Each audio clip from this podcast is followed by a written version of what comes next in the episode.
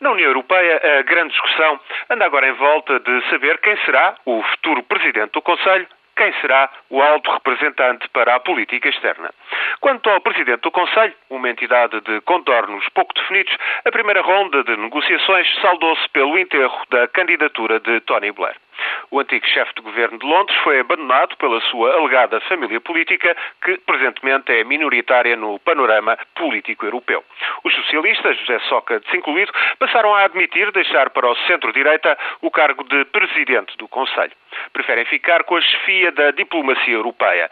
É uma posição substancial, com orçamento significativo e corpo diplomático próprio. Além disso, o homem ou mulher que ficar com o cargo será ainda o número 2 da comissão de Durão Barroso. Já o Presidente, que conduzirá as reuniões dos chefes de governo e de Estado, tem poderes vagos e muitos países preferem uma personalidade que não apresente grande capacidade de iniciativa política, até porque os arranjos do Tratado de Lisboa são muito complicados. Provavelmente será reforçado com este tratado o peso dos grandes Estados. Ninguém sabe ao certo também como vão entender-se Barroso, o chefe da diplomacia e o Presidente do Conselho. E isto num quadro em que os governos não estão propriamente interessados em perder poderes. De resto, noutra área que conta a própria Comissão de Durão Barroso, os principais países, da Alemanha à França, estão de olho sobretudo em três pastas que mexem com muitos interesses e influências. São os comissários do mercado interno, do comércio e também o responsável pela concorrência.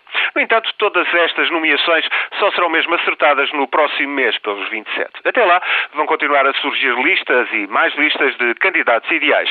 Mas o Tratado de Lisboa, que reforça também o peso do Parlamento Europeu, só começará a dar provas da sua real valia quando ocorrer a primeira grande crise ou por complicações diplomáticas internacionais, e basta pensar no problema do Irão, seja por via de desacordos entre os 27 sobre políticas de energia ou finanças, só então, só quando uma grande crise puser à prova todas as instituições e entidades, só então se perceberá se o Tratado de Lisboa chegou para dar ou não maior coesão e eficácia à União Europeia.